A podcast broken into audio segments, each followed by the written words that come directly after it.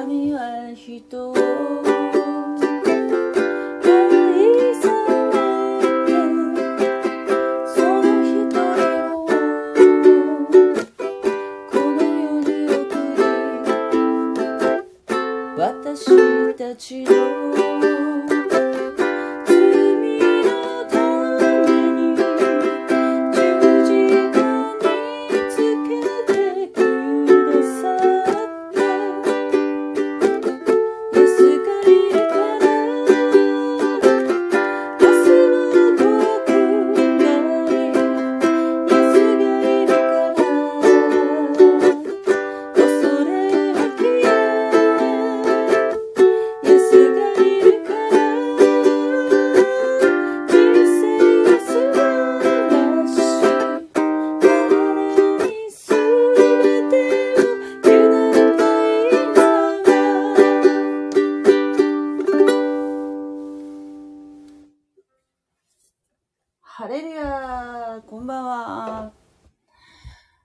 スがいるからという賛美でした。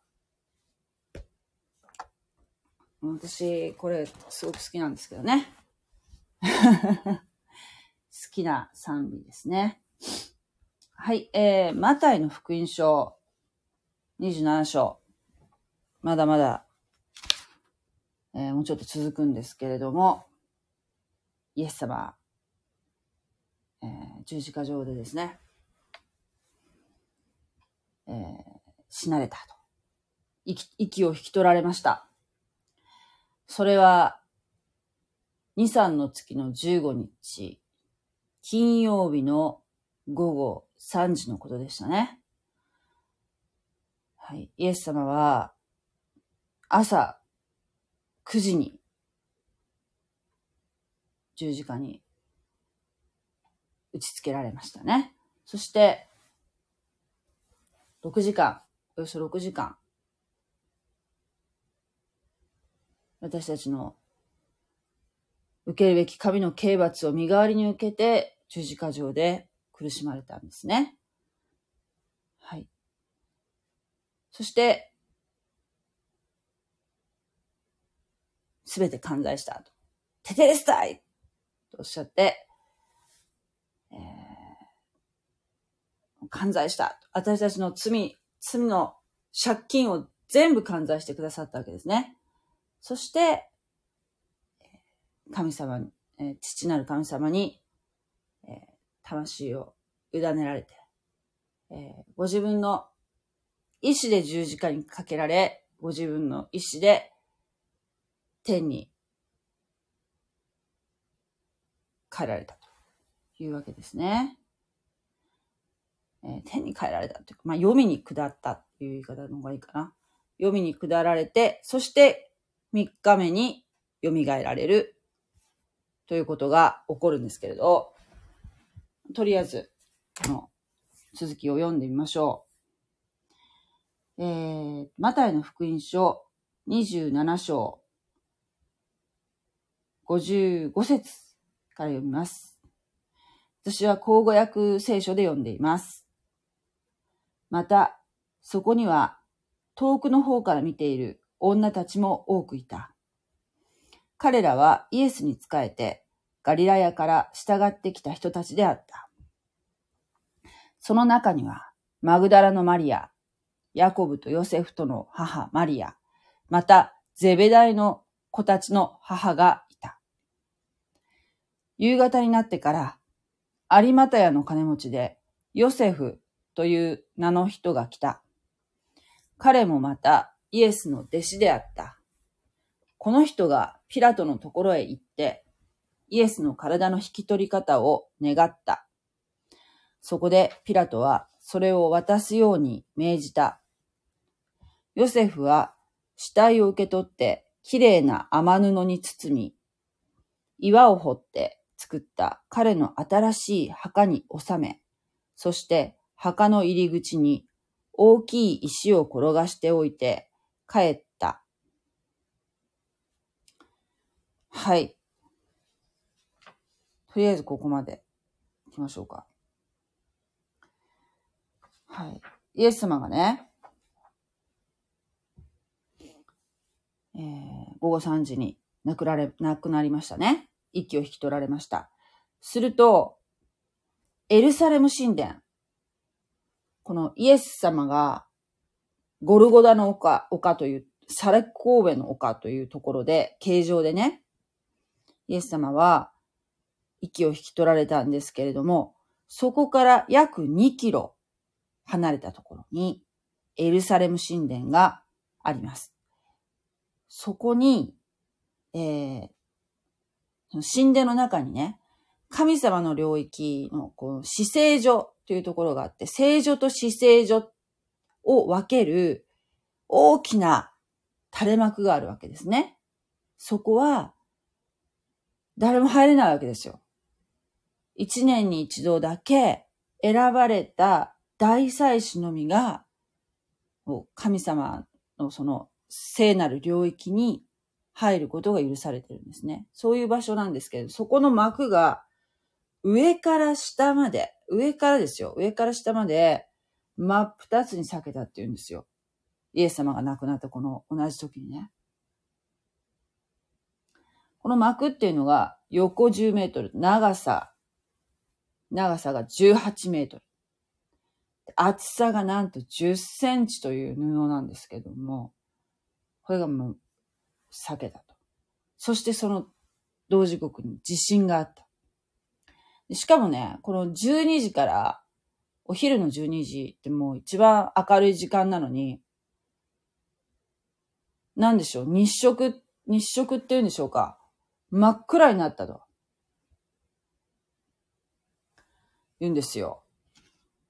まあそういう、こう、状況だということ、を想像しながら聞いていただきたいんですけれども、えー、そしてね、まあ、この不思議な現象を見て、そしてイエス様のこの十字架上での態度、ずっと見てきた、えー、違法人であるね、ローマ兵も、がこう言ったんですね。誠にこの人は神の子であった。言ったわけですね。信仰を持ったんですね。うん、そして、そこには、イエス様に付き従ってきた女性たちがいたわけですよ。か、えー、イエス様に仕えてガリラヤから従ってきた人たちでした。他のね、ヨハネの福音書も合わせて考えると、ヨハネの福音書には、イエス様のお母さんであるマリア、そして、イエス様のお弟子さんであるヨハネ、え、が出てきますよね。マリアとヨハネに、えー、話しかけられる、十字架上でね、えー、話しかけられるシーンがありますね。ヨハネ、ヨハネを、このマリアを、マリアお母さんをね、あなたが引き取りなさいと、えー、伝えられたんです今遺言のようにね、伝えられたんですけれども、えー、っとね、19章。19章ですね。はい。まあ、これと合わせて見ていきますと、えー、っと、19章、あ、そうそうそうそう、ここですね。えー、今さっき言ったのは、19章の、えー、っと、25節に書いてありますね。さて、イエスの十字架のそばには、イエスの母と母の姉妹と、クロパの妻、マリアとマグダラのマリアとが佇んでいて、やたらマリアが出てくるんですけど、まずお母さん、マリアさんですね。ヨセフ、お父さんがヨセフで、お母さんマリア。ヨセフさんは出てこないというところを見ると、まあ、ヨセフさんもな、お亡くなりになってるのかもしれませんね。イエス様のこの時点で30歳ですけれども、えー、30歳、30、まあそうですね、32、3といったところですかね。で、イエス様のお母さん。そして、イエス様のお母さんの姉妹。えー、っていうと、おそらく、えー、これは、ゼベダイの子たちの母、サロメのことだと思う。まあ、この方はサロメ、もちろんね、マリアではないんですよね。マリア、マリアになりますからね。イエス様のお母様がマリア。そして、イエス様のお母さんの姉妹がサロメですね。そして、クロパの妻、マリア。クロパの妻、マリアっていうのがおそらく、おそらくですよ。このや、えー、マタイの福音書でいうところの、えー、ヤコブとヨセフの母マリアではないかと。そして、マグダラのマリア。ここには、えー、3人マリアが出てきますね。だから、あの、聖書で、どのマリア 混乱するの、マリアさんがやたら多くて。そしてここには出てきてませんけれども、ベタニアのマリアっていうのもいましたよね。ベタニアのマリア、覚えてらっしゃいますか？イエス様に、えー、高価なナルドの香油を、えー、注いで、イエス様から褒められましたよね。それを見ていたユダは非常に怒ったわけですけれども、あの、そうですね、独身女性がですね、えー、結婚をした初めての夜のために、取っておく、一生に一度の大切な、大切な高価なね、まあ、年収一年分くらいの値段であると言われてるんですけど、ナルドの行為をですね、惜しげもなくイエス様に注いだんですね。で、その香油の香りで部屋中がいっぱいになった。聖書に書いてあるんですけれども、すごく印象的なシーンですよね。あのマリアですよ。で、マリアはなんでそういうことをしたかっていうと、イエス様がずっとおっしゃってた話をじっとあの、ま、えー、ベタニアのマリアはね、聞いてたわけですよ、イエス様の足元で。もう何もかも置いて、とにかく聞いたんですね、イエス様の話を。そしたらイエス様が、ああ、十字架で死なれるんだ、今から。そして三日目に蘇るんだ、っていうことを誰よりも他の弟子たちもわかんなかったのに、それこそ、このお母さんのマリアも、マグダラのマリアも、クロパの妻マリアも、ゼベダイのお母さんのサロメも、誰も、その、復活するとかいうのも、も理解できなかった中で、このベタニアのマリアだけは分かってたんですね。だから、葬りの準備のために香油をイエス様に塗って差し上げたんですよね。っていうことですね。この、まあ、聖書には、福音書の中には、えー、4人の、まあ多分ですけど、4人のマリアが出てきます。これはみんなそれぞれ違いますので、混乱しないように読んでいかなきゃいけないんですけれども、で当時その、名字とかで呼ばないで、多分、あの、これマグダラっていうのもね、そうだし、あと、まあ、えー、ご主人の名前であるとか、そこの出身地であるとか、そういうものをこう、つけることによって、名前の区別をしているような、えー、感じですね。はい。まあ、イエス様のお母様は、そのイエス様のとお話しできるような距離にいらっしゃったわけですよね。自分の子供がですよ。釘で腕やね、手首や足を打ち抜かれて、鞭で叩かれて、唾を吐きかけられたり、蔑まれているこの姿を、えー、見ていられませんよね、普通はね。だけど、もう見ているしかないわけですよね。めちゃめちゃもう、辛かったと思いますよね。もうあの、まあ、お子さんがいる方だとね、もっとわかるだろうし、まあお子さんがいなくてもですよ。想像はつくと思うんですけれども。これ実はですね、あ創世記に、創世記にね、アブラハムという人が出てくるんですね。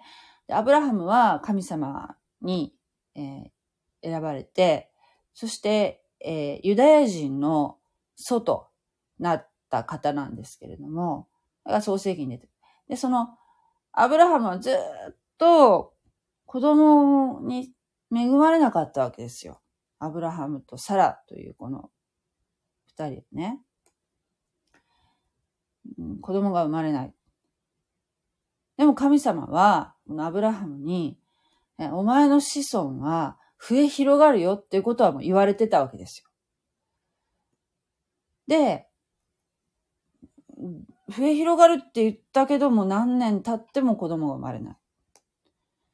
というところでですよ、途中でもう、ね、あの、当時その、後継ぎが生まれないってことは大変な問題だったので、人間というのはね、神様にそういうふうにね、約束されてもね、約束されて、信じますって言うんだけど、えー、もう、自分がそのもう、なんて言うんでしょう、子供を設けられる年齢っていうのがまあ、一応あるじゃないですか、常識的に。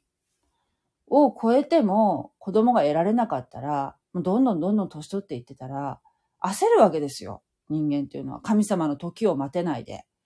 待てなかったんですね。で、この妻のサラっていう人がですね、自分のその奴隷、奴隷の女性を、えー、アブラハムの、要するに、まあ、なんでしょうね。それは当時は合法だったそうなんですけど、今はちょっと考えられないけどね。自分の弟子、弟子じゃない。ごめんなさい。自分の奴隷を、えー、ご主人、主人に当てがって、そしてそ、そのな、その二人の間にできた子供は、えー、その妻の子供として育てることができるっていうかね。そういうことがもう認められている世の中だったわけですね。その当時、古代はね。だから、ハガルというその女奴隷を、えー、によって子供を出したわけですね。イシュマエルっていう子が生まれるんですけども。このイシュマエルっていうのは、えー、結局そのアブラハムの、えー、なんでしょうね。長子としてっていうかこう、えー、は、にはならなかったわけですね。で、何のし、えー、でも神様はそのイシュマエルを祝福して、イシュマエルは結局その、うん、その、なんでしょうね。アブラハムの家族から、まあ、まあ、最終的に遠ざけられるわけですけれども、何の先祖になったかというと、これアラブ人の先祖になったのこのイシュマエルなわけですよ。だから、未だに、えっ、ー、と、アラブ人はアブラハムのことをし、えー、すごく尊敬してますよ。アブラハムってアラブ人の祖でもあり、ユダヤ人の祖でもあるわけですね。で、じゃあユダヤ人の祖となったそのアブラハムからユダヤ人にこう続いていく、その、えー、子供っていうのが、もう本当にサラもアブラハムももう枯れ果ててしまった時に、なんと妊娠するわけですよ、サラは。もう絶対人間の感感覚からすると絶対無理っていう時に子供ができるわけですよ。だからそれまで待ってればよかったんだけどね。人間って待てないんだよね。そういう話はもういくらでもであるんですけれども。私たちもそうでしょ。神の時ってあるんですよ。本当は、その、神様がね、お前にこうするよ言われたことっていうのは待ってたら必ず与えられるのに、人間というのは、こう、先に動こうとしてしまうところがあるんですね。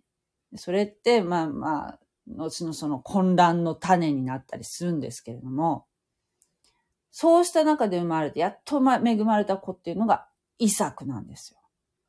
アブラハム、イサク、ヤコブの神っていう言い方もするんですね。あの、イスラエルの神のことを、神のを呼ぶ時っていうのは、アブラハム、イサク、ヤコブの神っていう言い方もするんですけども、このイサク、イサクを、イサク方言って言うんですけど、イサクをモリアの山っていうところに行って、えー、えー、全焼の生贄にしろというね、えー、神様からのチャレンジがあるわけですよ。アブラハムに。自分の子供、やっと神様が約束してくださった、その、やっと待望の子供が、息子が生まれたそのイサクを、イサクが大きくなって大人になって、ね。さあこれからっていう時に、神様が、アブラハム、イサクを捧げなさい。って言うわけですよ。で、アブラハムはどうしたかっていうと、めっちゃ悩むんですよ。それ悩みますよね。自分の子供を生贄にするっていうのは。だけど、イサクに焚き木を背負わせて、黙って、淡々と神様に従うんですね。アブラハムは。で、そのモリアの山に行って、で、イサクは何にも聞かされてないわけですよ。で、父さん、生贄を捧げるって言うけど、まあ、焚き木は背負わされてるからね、イサクが。まさか自分が捧げられるっていうのを知らないわけだから。ええー、生贄の動物はどうするの？ああ、生贄の動物？ああ、生贄なら、神様が備えてくださってるよ。って言いながらね。そして、祭壇をこう築いて、焚き木を乗せて、イサクに、あ、お前が捧げ物だよ。でも、イサクはもう途中でも分かってたからね。黙って、その焚き木の上に寝るわけですよ。そして、イサ,、えー、イサクに、このアブラハムが、剣を突き立てようとしたその瞬間に、天使が、ちょっと待ったって来るんですね。そういう寸でのところでもう、もう、アブラハムはもう本気で、もうためらうことなく、剣を振り下ろそうとしてたわけですね。そこをパッとこう、天使が止める、止めに入るわけですよ。要するに、神様はアブラハムの信仰を、信仰のテストをしたわけですね。自分に、えー、自分のその命令に忠実に、え、従うかどうかっていう、もうこれはもう本当に究極の最後の最後のテストだったわけですけれども。アブラハムは、ね、イサク、た、かわいいかわいい大切な息子、イサクを捧げる、その親の気持ちをね、えー、アブラハムの気持ちを神様は非常に良しとされたわけですよ。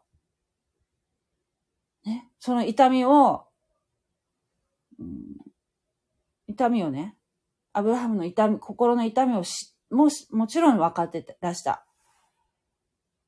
で、その、おそらく、このマリアもね、そのアブラハムがイサクを捧げるお話、もちろんユダヤ人だから知ってますけれども、その時きっと、このイエス様をね、イエス様が、まあ、どこまでマリアが理解してたかどうかわからないけれども、まあ、理解し、この時理解できてたかとすればならばですよ。マリアは、あイエス様をね、十字架にかけられているということは、これはもう神様にお捧げしているんだ。ここにアブラハムがイサクを捧げたように、えー、その気持ちがね、マリアにこう思い起こさせた、いアブラハムがイサクを捧げたことをこここで思い起こしてたかもしれない。わからないけどね。えー、まだほら、えー、イエス様のご兄弟っていたわけですけれども、それは精霊によって身ごもったんではなくて、ヨセフさんとの間の子供ですね。イエス様に弟とか妹がいました。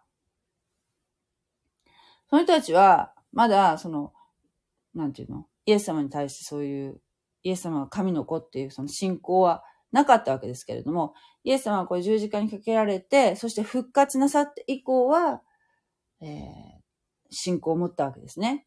なので、福音、えっ、ー、と、福音書じゃなくて、えっ、ー、と、新約聖書の中には、ヤコブの手紙っていうのがあるんですけども、それはイエス様の弟が書いた、弟のヤコブが書いた手紙であると言われているんですけれども、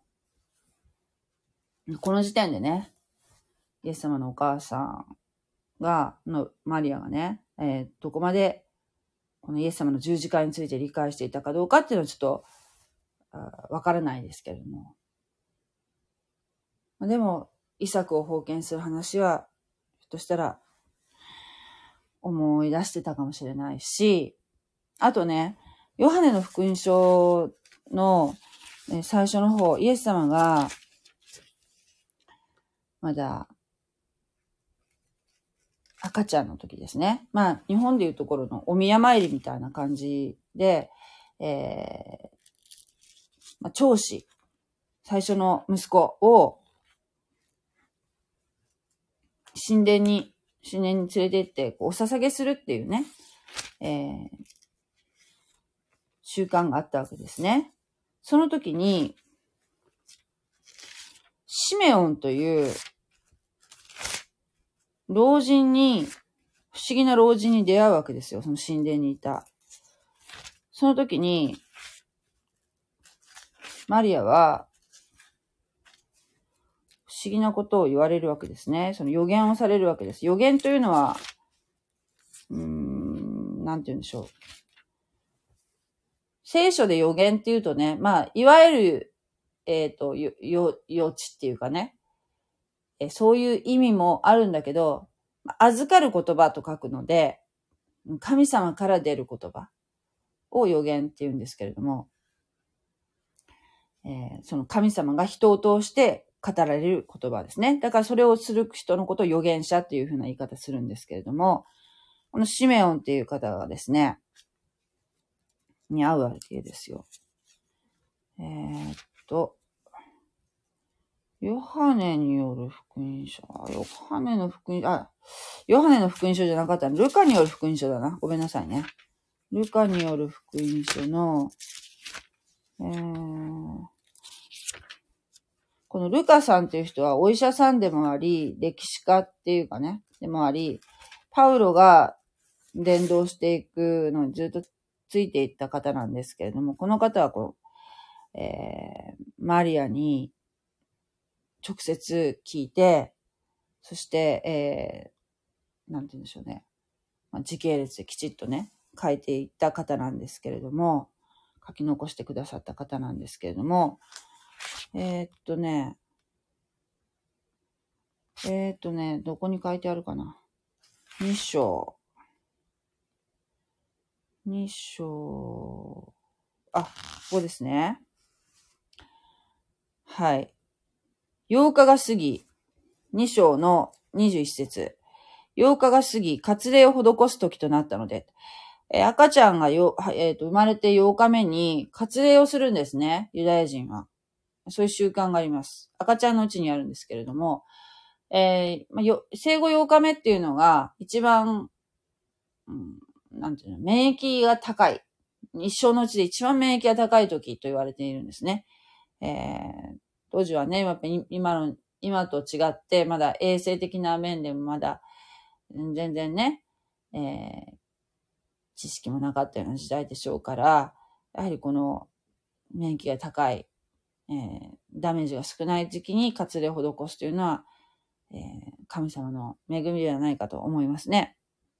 今もね、衛生面からですよ。衛生面な理由で、割礼っていう、あまあ、割礼をする、割礼をする、割礼っていう言い方するのかな？ちょっとわかんないけど、えー、病院とかでね、する方もヨーロッパとかは結構いらっしゃるそうなんですね。まあ、ユダヤ人に限らずですよ。ね。えー、ユダヤ人は、割礼をします。そういうふうにもう定められてるんですね。そしてトイレに行くたびに、見て自分が選びの民だっていうことを自覚するわけですよ。トイレ行くたびに見るからね。えー、受胎の前に見つかいが告げた通り、幼子をイエスと名付けた。それから、モーセの立法による彼らの清めの期間が過ぎたとき、両親は幼子を連れてエルサレムへ登った。それは主の立法に、母の体を初めて開く男の子は皆主に性別されたものと唱えられな、で、唱えられねばならないと書いてある通り、幼子を主に捧げるためであり、また同じ主の立法に、山鳩一つ貝または家鳩のひなにはと定めてあるのに従って犠牲を捧げるためであった。はい。えー、この山鳩一つ貝か、ま、または家鳩のひなには、っていうのをね、神様にお捧げするために、神殿に登ったわけですね。まあ、今でいう、日本でいうところのお宮参りみたいな感じかなと思われるんですけども、まあ、女の子はこれはしないわけですね。初めて生まれた、えー、男の子。を主にお捧げするんですね。その時、エルサレムにシメオンという名の人がいた。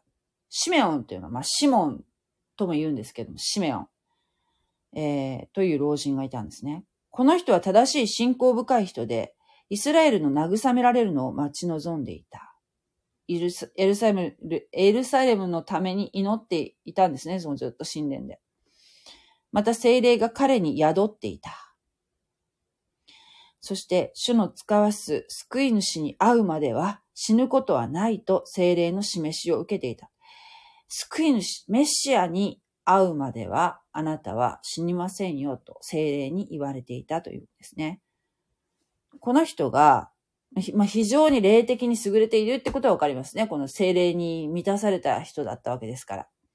この人が御霊に感じて宮に入った。なんか何かが起こるメシアが来るかもし、今日こそメシアに会うかもしれないっていうことを御霊に感じたっていうんですよね。そして宮に入ると、立法に定めてあることを行うために、両親もその子、イエスを連れて入ってきた。イエス様を連れたこのヨセフさんとマリアさんがね、宮に入ってきた。シメオンは幼子を腕に抱き、亀を褒めたたえていった。あ、この人、これ人がメシアだってこう確信したわけですよ、この精霊に満たされたシメオは一目見て分かったわけですね。そして、抱っこさせてもらったわけですよ。主よ、今こそあなたは御言葉の通りにこのしもべを安らかに去らせてくださいます。私の目が今あなたの救いを見たのですから、この救いはあなたが万民の前にお供えになったもので、違法人を照らす、違法人を照らす啓示の光、見た目、イスラエルの栄光であります。違法人を照らす啓示の光って言ってるよ。ねもう、もう本当にね、これはね、自分から出た言葉じゃなくて、精霊に、精霊様に言わされている言葉ですよね。もう口をついて出てきたわけですよ。父と母とは幼子についてこのように語られたことを不思議に思った。ねえ、これ、これも私逆に不思議なんだけど、マリア様は、ね、マリアさんは、ね、ガブリエルによって、ガブリエルだっけ？ね？が、に受胎告知を受けるわけじゃないですか。そこで十分も不思議な体験してるのに こういうふうに言われてまた不思議がってるっていうね。もう、それまでほら、それこそ、エジプトに逃げたりとか、そういうことをされてきたわけですよね。その、ヘロデの、この、エイジ殺しを、から逃げてね。うん、っていう、こう、体験もされているのに、ガブリエルでしたね。うん、ここでも不思議に思っていると。するとシメオンは彼らを祝し、そして母マリアに言った。ね。シメオンはマリアさんに言ったんですよ。ご覧なさい、この幼子はイスラエルの多くの人を倒れさせたり、立ち上がらせたりするためにまた反対を受ける印として定められています。そして、あなた自身も、剣で胸を差し貫かれるでしょう。それは多くの人の心にある思いが現れるようになるためですと。ねこの、あなた自身も剣で胸を差し貫かれるでしょうって、もうこれ言われてるわけですよ。これが、まさにこの、この27章の、マタイ27章のマリア、マリアさんのね、えー、状況だと思いますね。えー、実際に胸をぐっさり刺し貫かれているわけではなく、もう刺し貫かれているような心境を、このシメオンがイエス様がまだ赤ちゃんのね、生まれたばっかりの時に言われるわけですね。それが、まあ、ここで成就しているというわけなんですね。ごめんなさい。はい。ねえ。まあ、ある意味ですよ。勇敢な女性たちですよね。この人たちっていうのは、マグダラのマリアもね。まあ、あの、ここには、ベタニアのマリアはね、ないですけれども、うん、このマグダラのマリア、ね、イエス様のお母さんマリア、クロパの妻マリア、そして、ゼベダイの子たちの母サロメですね。そして57節。お、愛のねさん、こんばんは。えー、っと、タイトルがスピリチュアルになってる。あれ？最初からだっけ？スピリチュアル。そうですね。最初からですよ。はい。こんばんは。えー、っとですね。うん。57節、27章の57節ですね。夕方になってから有股屋の金持ちで、ヨセフという名の人が来た。彼もまたイエスの弟子であった。はい。この有股屋の金持ちで、ヨセフという方なんですけれども、これは、どういう方か。というと、まあ、有股屋の金持ち。有股屋出身の金持ちですね。で、おそらくですね、サンヘドリンの議員の一人ではないか、と言われてるんですね。えこの方が、この有股屋のヨセフが、え実はイエスの弟子だったんだけど、まあ、サンヘドリンの議員、貴族であるという立場上ですよ。まあ、サンヘドリンの人たちが、まあ、イエス様をね、十字架にかけたような、追い込んでいった、まあ、一派だったわけですので、まあ、公にはイエス様のことを信仰してますっていうことは、信じてますということは言えなかったと思うんですけれども、ここで勇気を持って名乗り出たわけですよね。うん。で、この人が、ピラトのところに行って、ピラトってね、ポンテオピラトですよ。ローマの総督であるポンテオ、ポンテオピラトのところに行って、イエスの体の引き取り方を願った。そこでピラトはそれを渡すように命じたというのが、これはですね、ありえないことなんですね、通常だと。で、十字架刑っていうのは、晒し物にするのが目的なので、長く苦しめて晒し物にして、で、十字架上で死んだら、そのまま放置するわけですよ、通常は。そして、空の鳥がこう飛んできて、猛禽類が飛んできて、ついばむわけですよ、死体を。でも、死体がさらにこう、もう、もう目も当てられないような状況になるわけですよ。それが、それがまあ目的なので、普通だったら放置するんですけれども、この時っていうのがちょうど金曜日だったじゃないですか。金曜日の次っていうのが土曜日ですよね。まあ当たり前ですけど。土曜日がユダヤ人にとって安息日なんですよ。安息日。で安息日っていうのはとっても大事なんですね。もう、めちゃめちゃ大事なわけですよ。このユダヤ人にとって。ね。で特に、ここは杉越の祭りの期間中なので、その杉越の祭りの期間中の安息日というのは、まあ、通常の毎週来る安息日以上の意味がある大事な大事な安息日で、でこの時っていうのは、まあ、今もイスラエルはそうなんだそうですけれども、働けないわけですよ。働いてはいけない。ね、神様に礼拝を捧げなければいけない。ね。というとところで、あの遠くにもあんまり行けないんですね。家族で静かに過ごす日が安息日なんですね。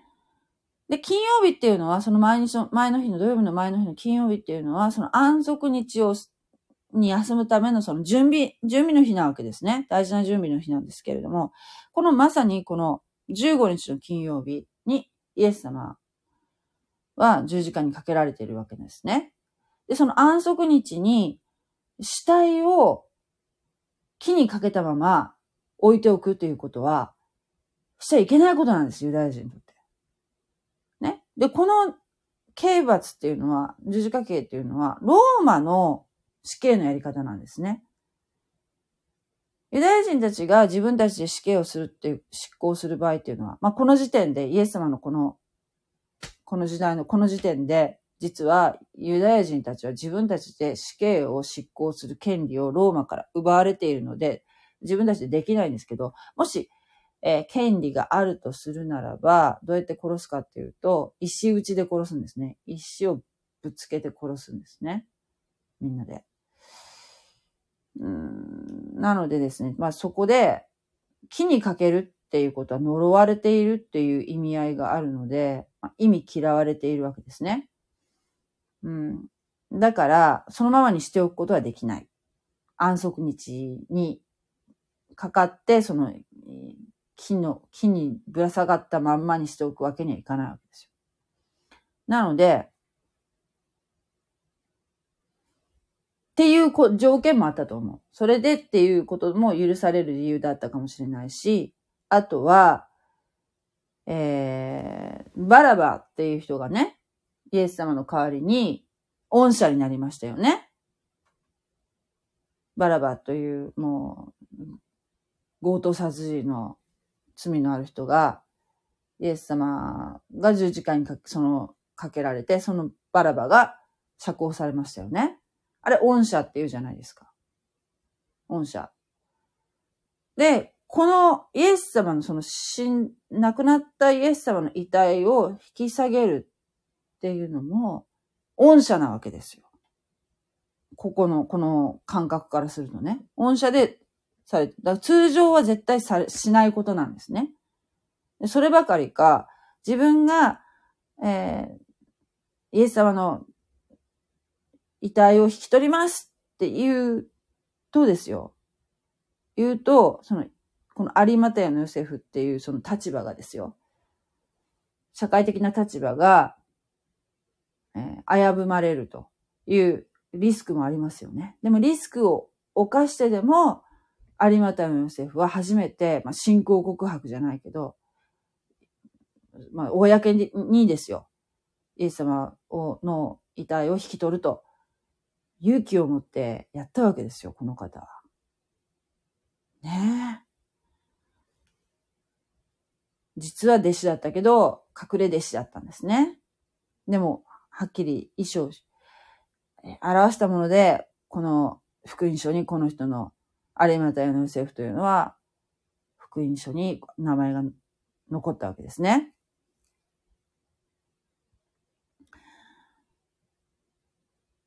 そして、これヨハネの福音書のね、19章に、もう一人、出てくるんですけど、これがですよ、ニコデモさんという方なんですけれども、ニコデモさんっていうのは、えー、パリサイ人でした。パリサイ人の、ね、立法学者でした。ね、この方もバリバリのね、バリバリのパリサイ人だったんだけれども、でもやっぱその真実を知りたいっていう、そう、すごくこう、求道者っていうんですか、真実を知りたいっていう、この、なんていうかな、へりくだってるというか、こう、うん、学びたいっていうこう思いがすごく強い人だったと思うんですけれども、えー、夜、こっそりね、こっそりっていうか、こっそりのつもりなのか、もうなんか、たまたま夜だったのかわかりませんけれども、イエスさんのところに訪ねて、えー、イエス様にいろいろね、教えを請うわけですよ。こうシーンがあるんですね。で、この、その時、そのニコデモさんがですよ。この、有股屋のヨセフと一緒に、イエス様の遺体を引き取りに来たということが、ヨハネの福音書の19章の38節に載ってるんですね。有股屋のヨセフだけではありません。ニコデモもやってきたんですね。このイエス様の他の弟子たちは、うん、何してたんでしょうね、この時ね。えー、っと、こう書いてありますよ。ヨハネの福音書19章のね、38節その後、ユダヤ人をはばかって、密かにイエスの弟子となった有マテヤのヨセフという人が、イエスの死体を取り下ろしたいとピラトに願い出た。ピラトはそれを許したので、彼はイエスの死体を取りを取り下ろしに行った。ねえ。このシーンの絵が、有名な絵がありますよね。あの、フランダースの犬って、まあ、昭和の人はわかると思うんだけど、フランダースの犬っていうお話でね、あのキリスト効果っていう絵があるんですよ。キリスト昇華、キリスト効果って2枚セットになっている、教会の、なんていうの、祭壇画があるのかな大きな。あれをあの、フランダースの犬あの、ネロがね、見たかったわけですよ。見たくて、で、それを、こう、見ながら、投資して死んでしまうという悲しいお話がありましたけども、まあ、まさにこの死体を取り下ろすシーンっていうのがそのキリスト効果のね、ネロが見ていたフランダースの犬のね、あのシーンですよね。の絵です。えっと、また前に夜イエスの身元に行ったニコデモも持ち役と人工とを混ぜたものを100均ほど持ってきた。彼らはイエスの死体を取り下ろし、ユダヤ人の埋葬の習慣に従って香料を入れて雨布で巻いた。イエスが十字架にかけられたところは一つの園があり、そこにはまだ誰も葬られたことのない新しい墓があった。その日はユダヤ人の準備の日であったので、その墓が近くにあったため、イエスをそこに収めたと 書いてありますね。はい。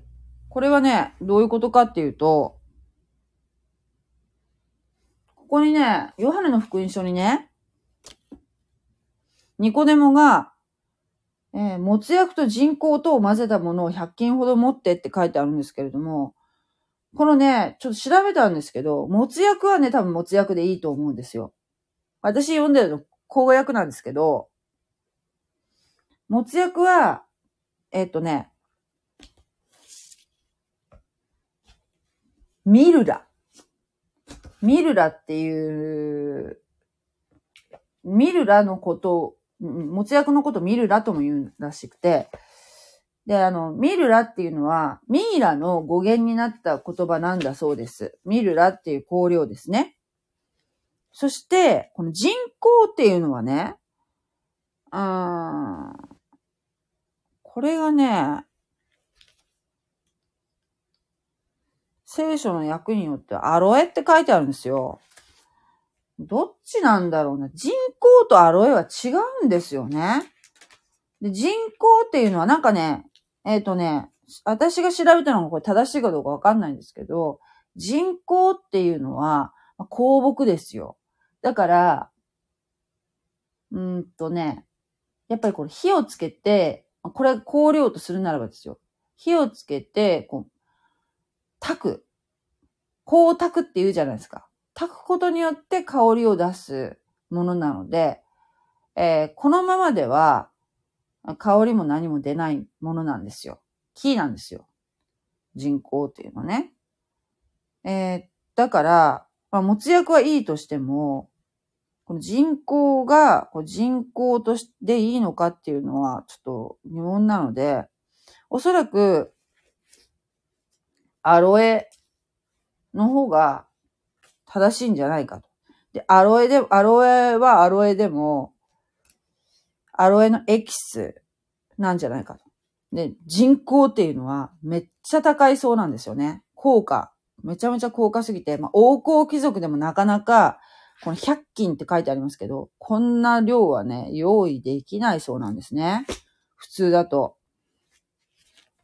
いくら、このニコデモがね、お金持ちであっても、それはなかなか、100均って、100均ってなんだっけ ?30 キロだっけなちょっと今、ちょ、ちょっとね、こう、曖昧、あやふやなのでちょっと言えないんですけども、結構なね、量ですよ。30キロ。30キロもあったっけな。えーっとね、相当な量ですよ。だから、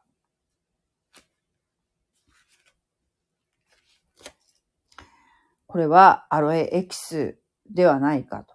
そしてなんで塗るか、な、何に使うかっていうと、どうするかっていうとね、まず、イエス様の死体を下ろすじゃないですか。まあ、釘を抜くんだよね。釘を抜くんだろうけどね。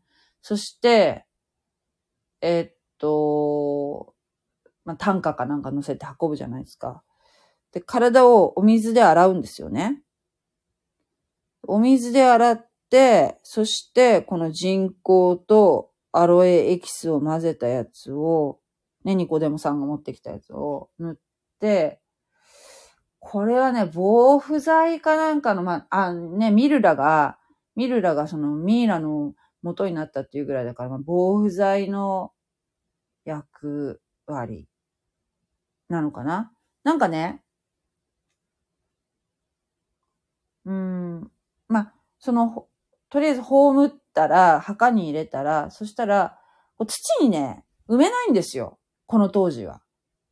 なんでかっていうと、復活っていうのを、復活の信仰があるので、土には、ひょっとしたら生き返るかもしれないっていう、こう、なんか考え方があったので、まあ、今はね、イスラエルは多分埋めてるらっしゃると思うんですけど、土に埋めてらっしゃると思うんですけども、当時は土に埋めないで、で、このね、有馬テのヨセフさんっていうのはお金持ちなので、もうね、生前墓があったわけですね。自分のためにもうお墓を用意してたと。えっ、と、自然石をくり抜いて作った、まあ、横穴式のお墓があったと。そこに、そこにですよ、イエス様、誰も使ったことのないもうピッカピカのお墓、綺麗なお墓にイエス様をお連れしたわけですね、イエス様の遺体を。そして、それでそこで体をきれいにして、そして、この、えー、もつ薬とアロエエキスを塗ることによって、まあ、ちょっと防腐効果があって、でその後ね、まあ、訪れて、その、まあ、そうね、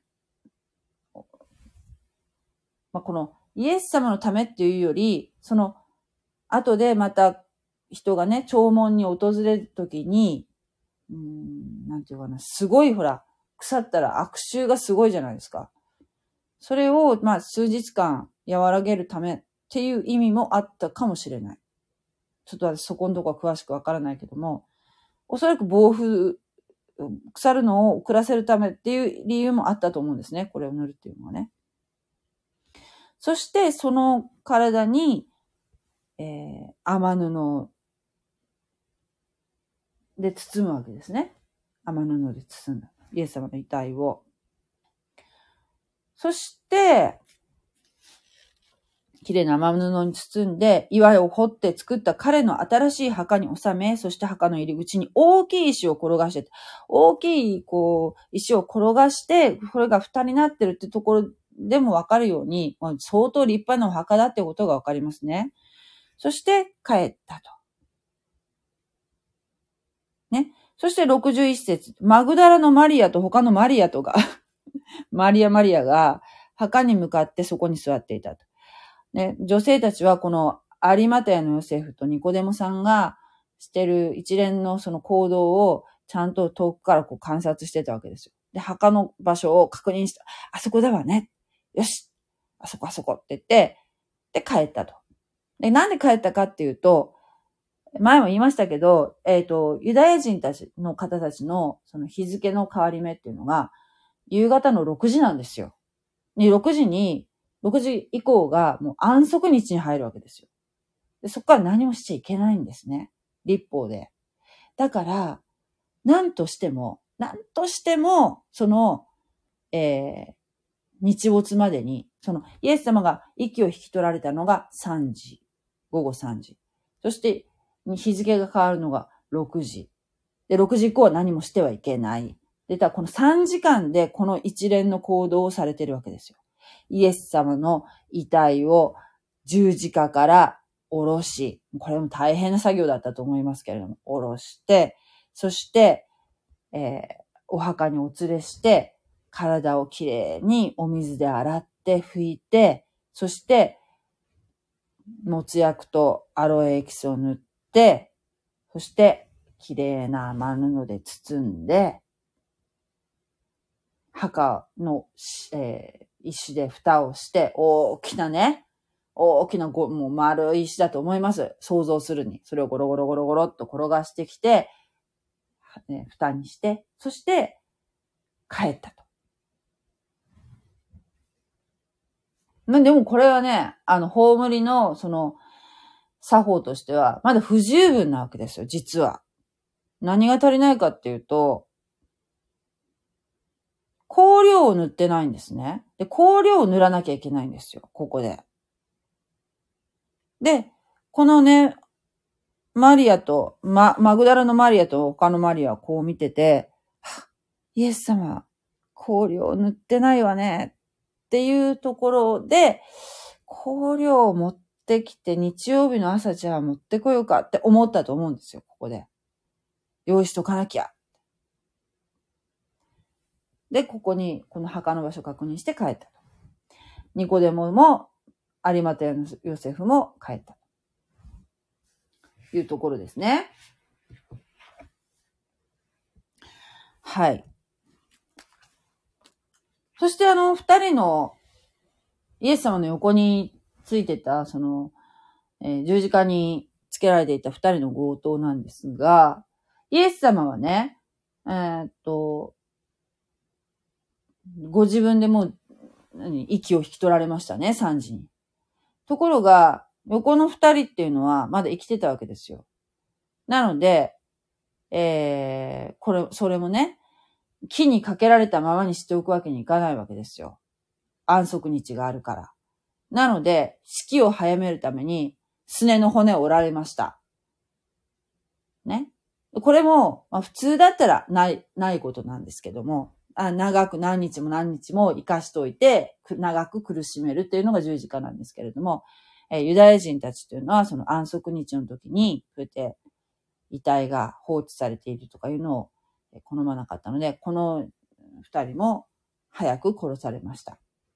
で、イエス様は、足のすねの骨は折られなかったんですね。なぜかというと、もうご自分で3時にもお亡くなりになったわけですよ。息を引き取られたわけですよ。ご自分の意思でね。それでその後、こう、槍で刺され、脇腹刺されたっていうのは、その、槍で刺されたから死んだわけじゃないんですね。これは勘違いしちゃいけないんですけど、それは死んだかどうか確認されてるわけですよ。で、水と血がこう分、分離したものがこう、脇腹から出てきたっていう記述がありますよね。でもその時点でイエス様はもう亡くなってたわけですね。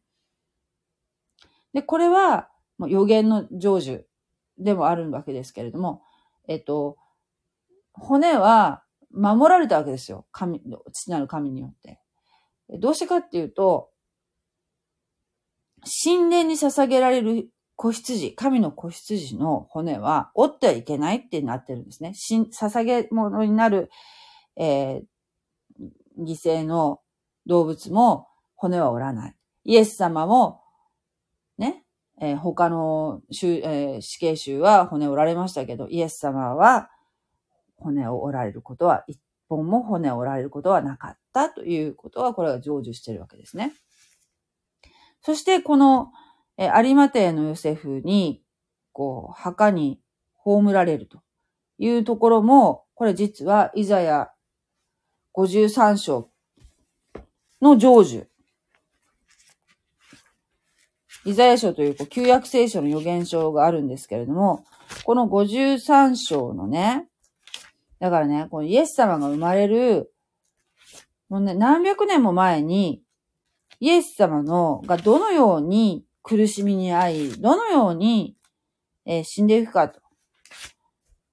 ということは、もう、すでに、啓示が合っているってところにちょっと驚きませんか？読みますよ。53章ね。なんか今私たちが読むともうこれはもうイエス様としか思えないわけですけれども、これがね、だからですね、今ユダヤ人の方が、ほらって言って、ここは、これはイエス、キリストのこと書いてある、イエスのこと書いてあるでしょって見せた、見せたら、まあ、驚くでしょうね。驚くと思いますよ。だけど、なかなか、それでも信じないらしいですけどね。でも心の中では信じてる人も実はいると思いますよ。もうイエス様しか書いてないもんね。思えないもんね、これ。うーんと、53章のね、これはね、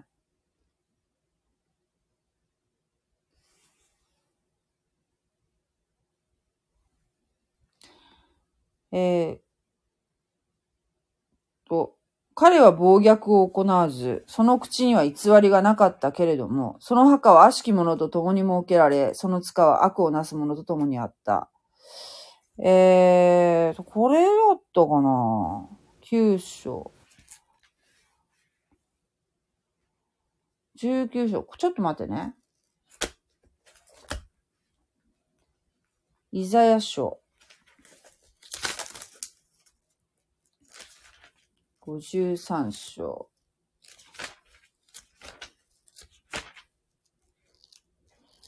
53章。これさ、役によってさ、全然こうニュアンスが変わるんだけど、私これ、今読んだのは、口語訳で読んだんですけど、こっちの方がなんかすごくピンとくる。えっ、ー、と、新共同訳の方で読みますね。彼は不法を不法を働かず、その口に偽りもなかったのに、その墓は神に逆らう者と共にされ、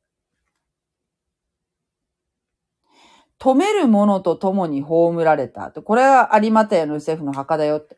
止める者と共に葬られたって。これだとな、この役だと、うんうんうんって思うよね。悪をなすものと共にあったって、これだいぶ違うよね。どっちが正しいんだろう。な、でも、まあ、これだったら、まあ、新共同役の方かなと思いますよね。新共同役の方を読みましょうか。このね、えっ、ー、と、イザヤのね、53章は、第5の福音書って言われているそうですね。これもちょっと読んじゃうかな。いきますよ。ちょっと新共同訳で、ここは読みます。イザヤ書えー、53章。私たちの聞いたことを誰が信じ得ようか。主は身腕の力を誰に示されたことがあろうか。乾いた地に埋もれた根から生え出た、生え出た若枝のように、この人は主の前に育った。見るべき面影はなく、輝かしい風格も好ましい容姿もない。彼は軽蔑され人々に見捨てられ、多くの痛みを負い、病を知っている。彼は私たちに顔を隠し、私たちは彼を軽蔑し、無視していた。ね、軽蔑されてました、イエス様も。彼が担ったのは私たちの病。彼が負ったのは私たちの痛みであったのに、私たちは思っていた。神の手にかかり、打たれたから、彼は苦しんでいるのだと。彼が差し貫かれたのは、私たちの背きのためであり、彼が打ち砕かれたのは、私たちの咎のためであった。彼の受けた懲らしめによって私たちに平和が与えられ、彼の受けた傷によって私たちは癒された。ね、これ、イエス様が来られるね、700年前ですよ。紀元前700年ですよ。イザヤがいた頃っていうのが。に書かれてるんですよ。イエス様のことが。すごくないですか？私たちは羊の群れ、道を誤り、それぞれの方角に向かっていった。その私たちの罪をすべて主は彼に負わせられた。区域を課せられて鏡込み、彼は口を開かなかった。ほふり場に惹かれる子羊のように、毛を刈る者の前に物を言わない羊のように、彼は口を開かなかった。捕らえられ、裁きを受けて、彼は命を取られた。彼の時代の誰が思い巡らしたであろうか。私の民の背きのゆえに、彼が神の手にかかり、命ある者の力立たれたことを。彼は不法を働かず、その口に偽りもなかったのに、その墓は神に逆らう者と共にされ、止める者と共に葬られた。これは有股屋のヨセフの墓ですね。病に苦しむこの人を打ち砕こうと主は望まれ、彼は自らを償いの捧げ物とした。彼は子孫が末長く続くのを見る。主の望まれることは彼の手によって成し遂げられる。彼は自らの苦しみの実りを見、それを知って満足する。私のしもべは多くの人が正しいものとされるために、彼らの罪を自ら負った。自ら負ったんですよ。それゆえ、私は多くの人を彼の取り分とし、彼は戦利品としておびただしい人を受ける。彼が自らを投げ打ち死んで、罪人の一人に数えられたからだ。多くの人の過ちを担い、背いた者のために取りなしをしたのはこの人であった。アーメン。ねえ。やばいですよね。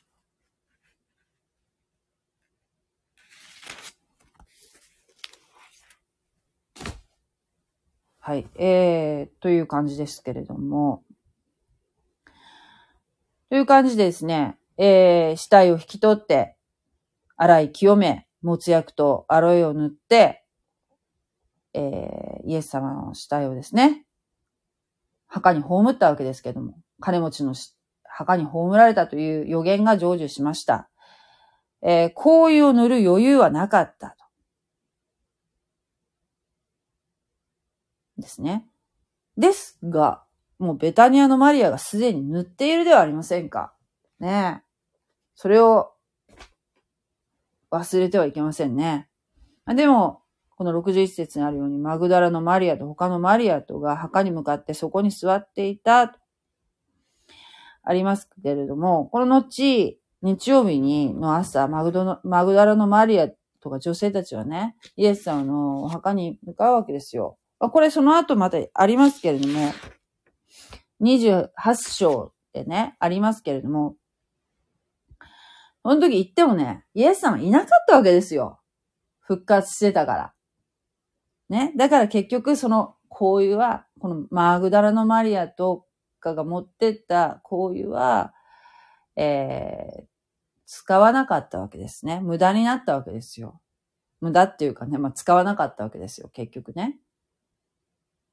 だから、まあ、ベタニアのマリアってすごいなっていうのは、それですよね。イエス様がお亡くなる、お亡くなりになる前に、もう、イエス様に紅葉を注いでたんですよね。葬の準備をしていた。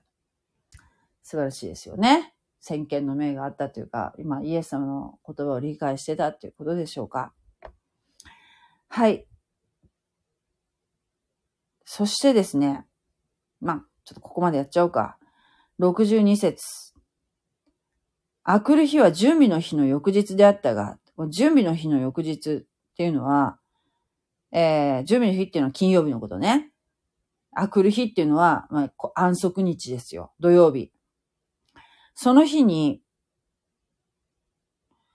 えー、祭司長、パリサイ人たちはピラトのもとに集まっていたって。安息日になった、なってからってことかな。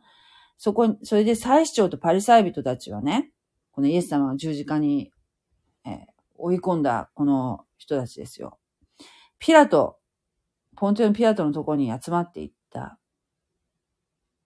長官、あの偽り者がまだ生きていたとき、偽り者がまだ生きていたとき、三日の後に自分は蘇ると言ったのを思い出しました。ですから3日目まで墓の番をするように指図をしてください。そうしないと弟子たちが来て彼を盗み出し、イエスは死人の中から蘇ったと民衆に言いふらすかもしれません。そうなると、みんなが前よりももっとひどく騙されることになりましょう。偽り者があって、これ偽り者ってこれイエス様のこと言ってるんですけれども、えー、罪人のこと、のこと、罪人のことを、えー、この、えーこの人たちはね、その人の名前を言わないわけですよ。え通称とかね。まあ、あだ名で呼ぶわけですね。あだ名とか通称で。通称というか、あだ名で呼ぶわけですよ。本名言わないのね。えー、罪を犯した人のことですね。イエス様は罪を犯してませんけどね。こういうあのものの言い方するわけですよ。偽り者とかね。えー、で、3日の後に自分は蘇ると言ったのを思い出しましたと。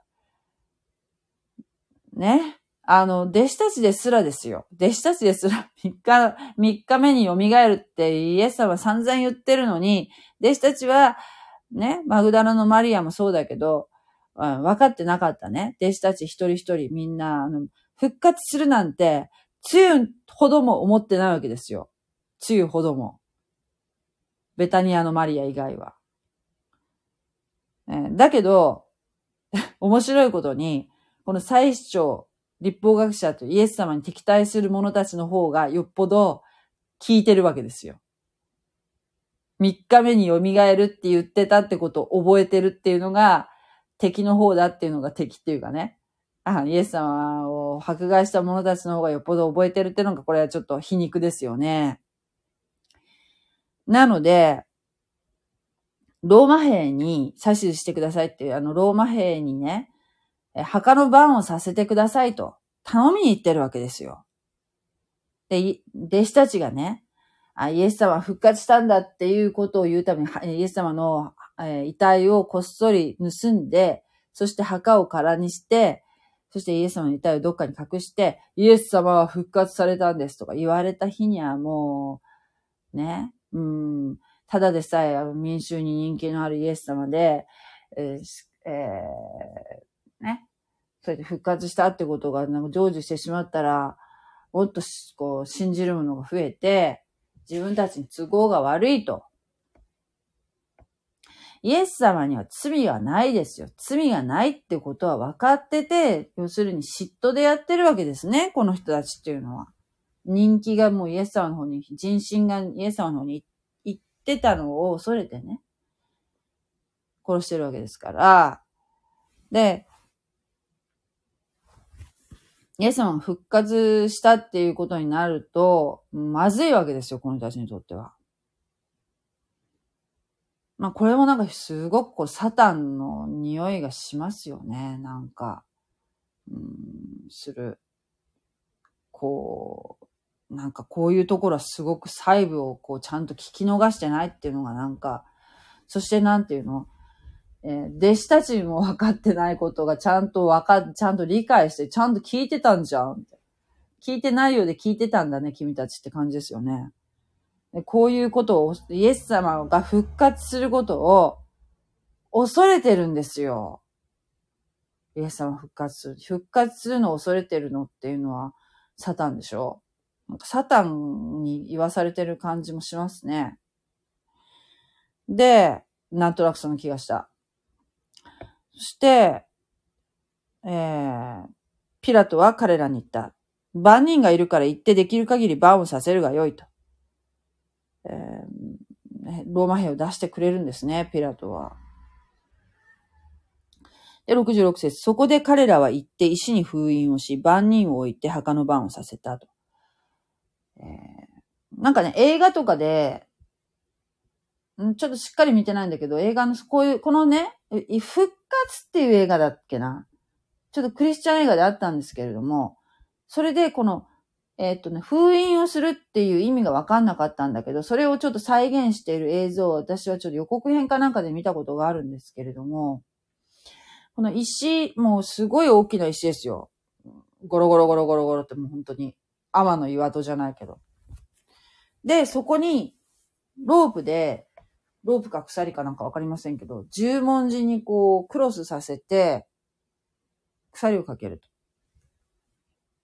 そして、何箇所かを、こう、粘土かなんかでね、シールするわけですよ。そしてそこに、こう、粘土でべちゃってこう、やったところに、えー、っと、ローマのハンコっていうかね、刻印をするんですね、ぎゅっと。あの、昔ほら、昔っていうかなんかね、えっ、と、手紙の封をするときに、なんかローかなんかをこう溶かしてそこになんか、ハンコみたいにギュってやるような、ほら、西洋のあの、手紙の封印ってあるじゃないですか。あんな感じ？あれをこう粘土でべちゃってやって、ローマの印をグッと押すと、それでこう、封印ができるわけですよ。だから、墓のその大きな石を転がしたりしたら、その粘土が取れるでしょ？だから誰かが動かしたってことがわかるでしょ？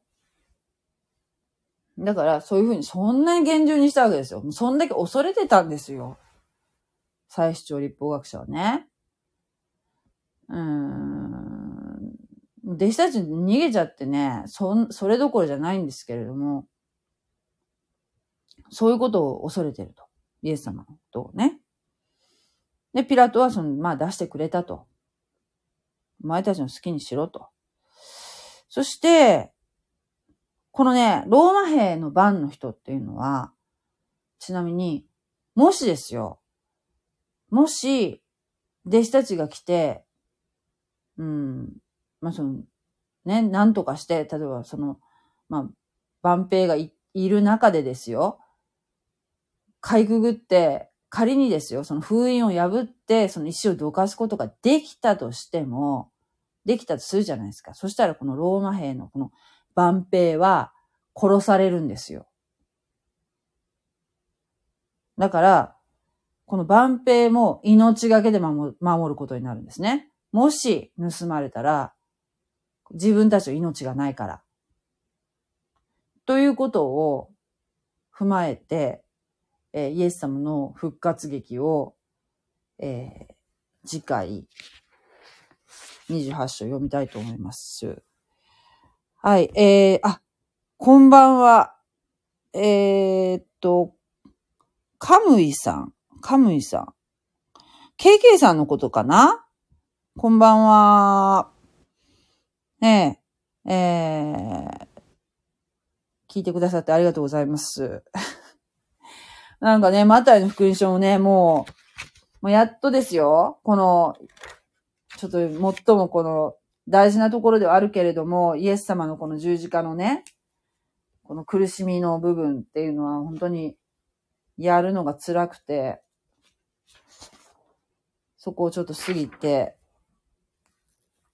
今墓に葬られたっていうところをやってるんですけれども、そして、このね、次回、3日目に蘇ったっていうところをやるんですけど、このね、4月、4月のですね、17日がイースターなんですね。えー、今年はね、まあ前も言いましたけども、このユダヤの歴と、歴の、歴っていうかね、まあユダヤの歴をね、この間調べたらちょっと微妙にずれてたんだけど、まあ大体ですよ。大体、まあ、あの、ユダヤ人の方たちがする杉越の祭りっていうのと、同じ感じでですね、この、えー、今、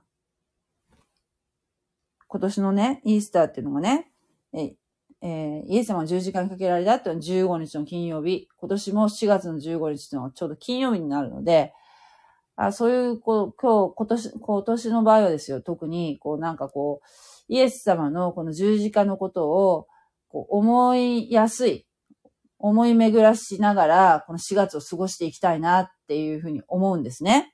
でぜひね、皆さんね、このね、あ、4月の10日になったら、あ、10日の日曜日ね、来週の日曜日は、あ、イエス様、エルサレムに入場されたなってちょっと思ってほしいんですよ。イエス様が、ロバにまたがってね、こ、転ばですよ。大人のロバじゃなくて、あの子供のロバにまたがって、えー、ホサナ、ホサナと言われながら、みんなその民衆に歓迎されながら、エルサレムのえー、城壁をね、くぐられて、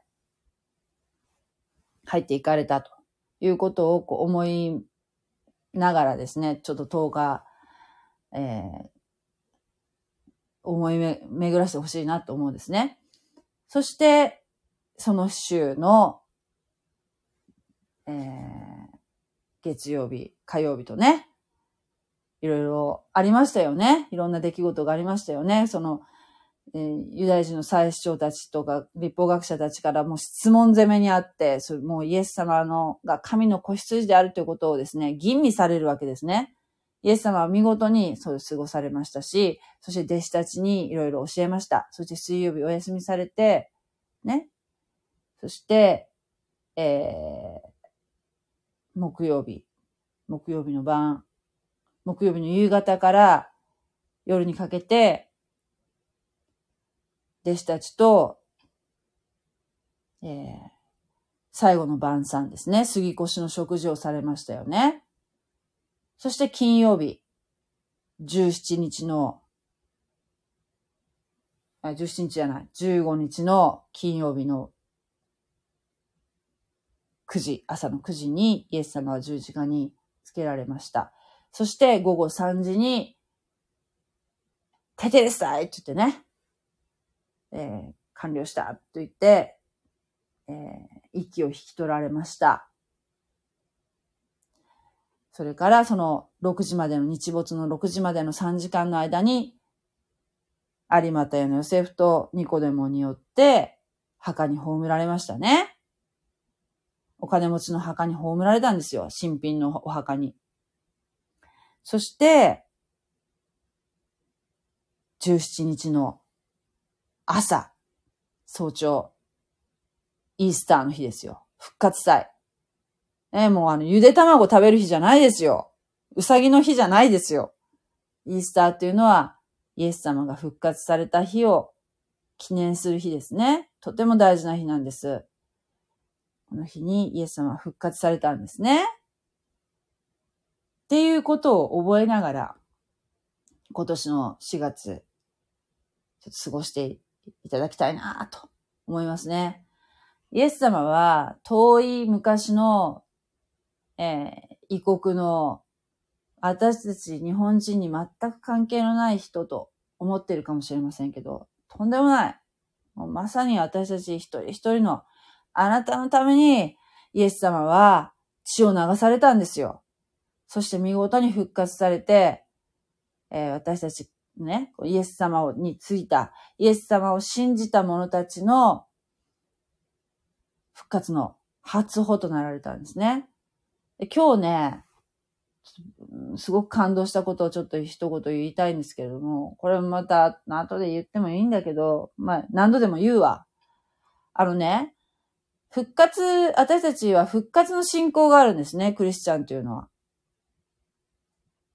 天国ってよく言うけど、天国ってどういうイメージで持ってるかわかんないんですけど、皆さんね。私、クリスチャンもそうですよ。天国、天の御国っていうのも、ほわほわーっとしたイメージで、なんかまるでその、なんていうの？死んだらさ、天使みたいに羽が生えてさ、頭になんか輪っかみたいなのがついてって、ちょ漫画みたいなことを思ってる人はいないと思うけれども、あの、なんかね、あの、漠然としてると思うんですね。天国っていうのは。でもね、あのね、今の状況っていうのは、あの、軽挙ってわかるかな？軽挙っていうのは、あの、要するに、クリスチャンがこの世からいなくなっちゃうっていうあれなんですけども、その時に復活の、栄光の体をいただくわけですよ。私たちクリスチャンはね。イエス様を信じる者は。で、えー、その時に死んだ、先に死んだ人たちも蘇って、体がですね、栄光の体になると。栄光の体っていうのは何かっていうと、私たちが今持ってるこの肉体っていうのは、アダム、アダムとエヴァの、からのね、アダムとエヴァっていうのは人間の一番最初の人ですので、その時に、えー、神様は、塵、土からね、塵とか土から人間を作られたんですね、手図から。なので、私たちの肉体っていうのは、死ぬと土に帰るじゃないですか。土の成分と人間、その体の成分というのはとても似てるそうなんですけれども、土に帰るんですよ。私たちのこの今いただいているこの肉体というのはね。だけど、その肉体ではなく、今持ってる肉体ではなくて、この復活の体っていうのは、このイエス様が復活の初歩っていう最初の人なんですね。それに続いていくわけですね。初歩っていうのは最初のものだから。で、えー、その復活、その軽挙の時に、天に上げられる、空中に上げられる時に、瞬時に、その栄光の体をいただくわけですね。し、先に死んだものも、そして生きているまま上げられるものもね、クリスチャンの体も。それは、土じゃないんですよ。原料が。天の成分で作られ、天国、天の御国の成分で作られているから、朽ちないんですね。朽ちない体をいただくんです。だから、そしてしかも、若々しい、若々しい姿になるわけです。一番、あの、えー、その人にとって一番、まあ、なんて言うんでしょうね。どの辺の、どの何歳ぐらいの体になってるか わからないんですけど、どの、どの辺になってるかわかんないけども、とにかくですよ。一番いい時の体になると思うんですね。いいと。神様くださる体ですからね。めっちゃ楽しみだと思いませんか？めっちゃ楽しみですよ。そして、一時期ですね、一時ですね、天国に行くわけですよ。天国、そこの、そこで言うところの天国っていうのがね、は、ちょっと私もね、実はね、もやっとしてるんですけども、そこで一時待機するんですね。まあ、そこでもいろいろやらなきゃいけないことあるんですよ。あの、そのイエス様の前に立って、そしてあの、まあ、いろいろあるんですけど、まあ、そこははしょって。で、結局ね、えっ、ー、と、私たちはですね、一旦天、天で待、天国で待機、パラダイスで待機するんだけれども、イエス様とやがて地上に帰ってくるんですね。これがポイントなんですよ。だからね、天国ってね、多分ね、クリスチャンもそこ曖昧な人きっといると思うんですけど、もやっとしてる人いると思うんだけど、これはね、あの、目視録見たらね、わかります。目視録っていう、あの、新約聖書の一番最後にあるんですけども。結局ね、地上に帰ってくるんですよ。イエス様と共に。イエス様が地上にご再臨されるときに、クリスチャンも一緒に地上に戻ってくる。だから死んでも、また戻ってくるんです、このように。で、戻ってきて、そこで、千年王国というね、イエス・キリストが治める千年続く王国の住人になるんですよ。そして、その千年が終わった時に、最終的な悪魔の裁きがあり、そこから新しい地、新しい天っていうね、もう全くその違う異次元っていうんでしょうか、の世界に変わるんですね。それは永遠の国なんですよ。で、その時には、えっ、ー、と、太陽も月もないかもしれない。海もないって書いてあるな。で、光は、じゃあな、光のない世界になるんではなく、その神様の栄光っていうの、社会なグローリーって言うんですけど、神様、イエス・キリストやその神様のこの栄光の輝きの中で、私たちは永遠の時を過ごすものとなるんですね。それが、まあ、あの、神様が、えー、求められている、聖書で明らかになっている最終ゴールなんですね。最終ゴールというか、まあ、永遠に続いていくわけですけれども、神と共に生きていくわけですけれども。それはあの、まあ、えっと、目視録に、ヨハネの目視録に書いてありますけれども。うん。まあ、人類救済っていうのは、一つの神様の目的の一つではあるかもしれないけど、最終的な目的っていうのはそこじゃなくて、その神様の栄光の中で、神と人とが共に、えー、その神の王国の中でね、私たちは神の民となって、共に生きていくという世界というのが神様のそのストーリーの最終ゴールになると思うんですね。そこはもうアダムとエヴァが、えー、エデンの園で、その豊かなその神様の作られた完璧な世界だったわけですね。そこにまた回帰していくわけですよ。完全な、その、なんていうの、病も何もない、えー、完璧な世界に帰っていくんですね。それが最終的な目的だと思います。私は今の理解ではね。それを、そこに希望を置いて、私たちクリスチャンは生きていくわけですよ。なんて素晴らしいんでしょうね。